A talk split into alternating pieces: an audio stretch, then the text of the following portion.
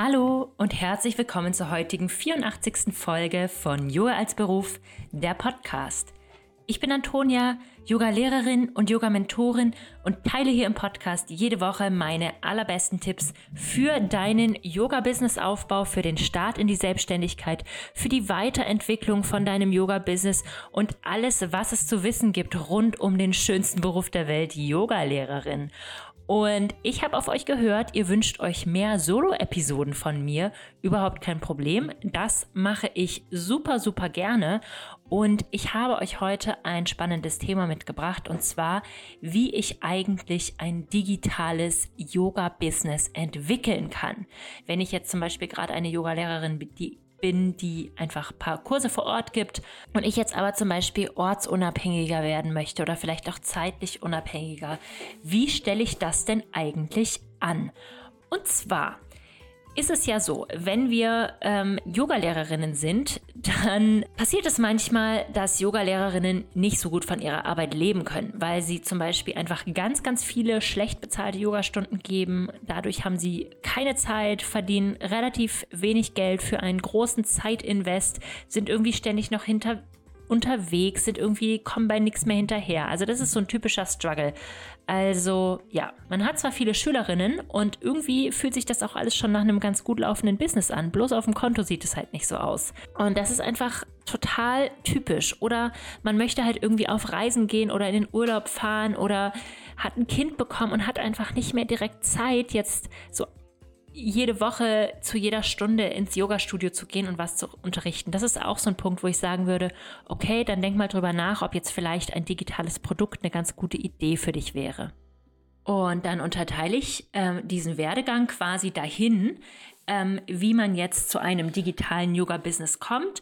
Und dabei möchte ich auch nochmal sagen, dein Business muss ja nicht komplett digital werden. Es geht ja nur darum, dass du quasi für deine Zielgruppe, für deine Kundinnen zusätzlich zu deinem bestehenden Angebot digitale Produkte entwickelst und verkaufst. Aber das Ganze funktioniert halt einfach ein bisschen anders als zum Beispiel reguläre Yoga-Angebote zu verkaufen.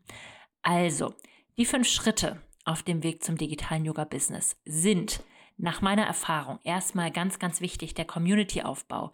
Das besprechen wir ja hier im Podcast und auch auf Instagram und auf dem Blog auch öfters. Also was kann ich alles tun? Ähm, damit mir die richtigen Leute auf Instagram folgen, damit die irgendwie in meine Community kommen, äh, mir auf Facebook folgen, vielleicht in meine Facebook-Gruppe kommen, vielleicht meinen Podcast hören, vielleicht auf meinen YouTube-Kanal kommen. Also alle diese Mittel, die du benutzt.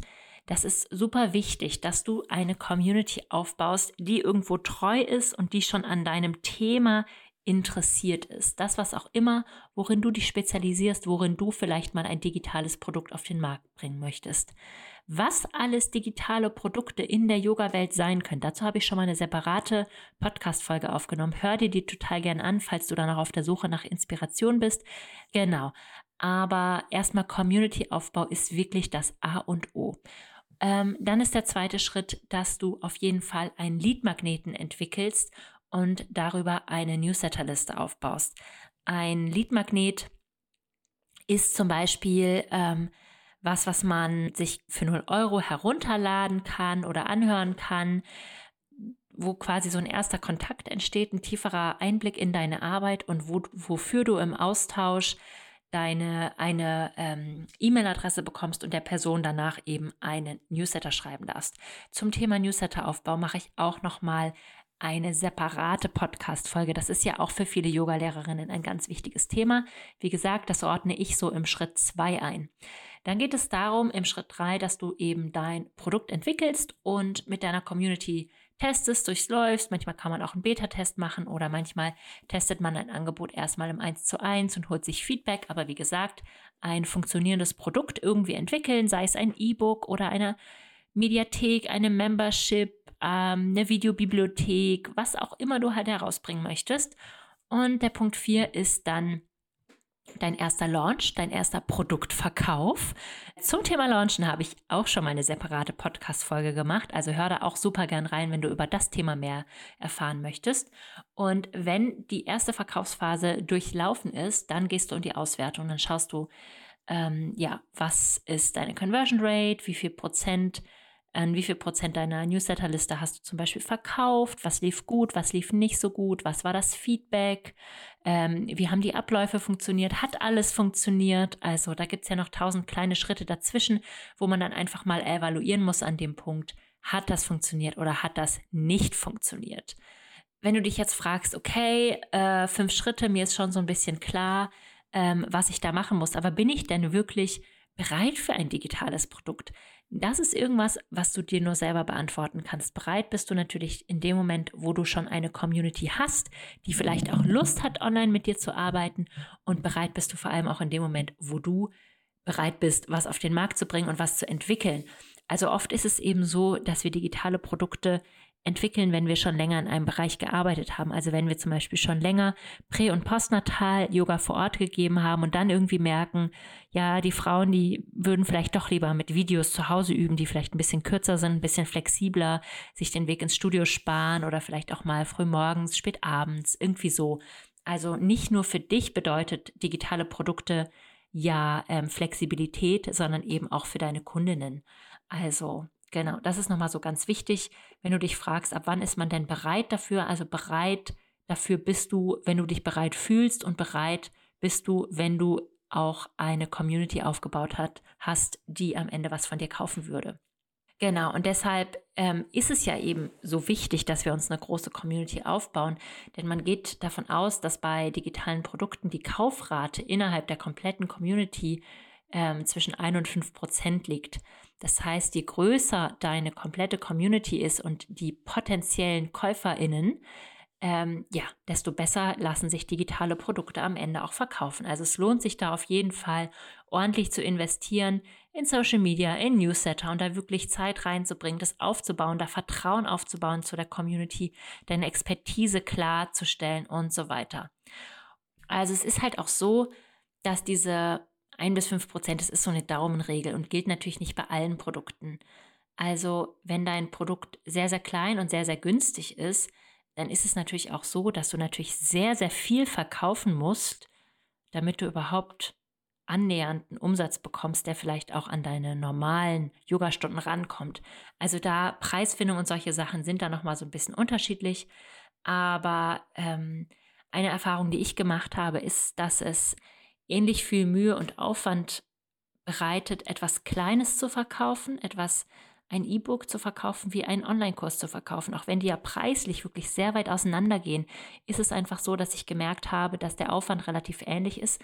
Und nochmal eine kleine Side-Note, auch zum Thema Verkaufen werde ich nochmal eine separate Podcast-Folge machen. Ich wollte jetzt einfach mal so ein bisschen einen Überblick geben darüber, was es eigentlich bedeutet, sich quasi weiterzuentwickeln von der Yogalehrerin, die ähm, Yogakurse vor Ort gibt, zum Thema ähm, ein digitales Business.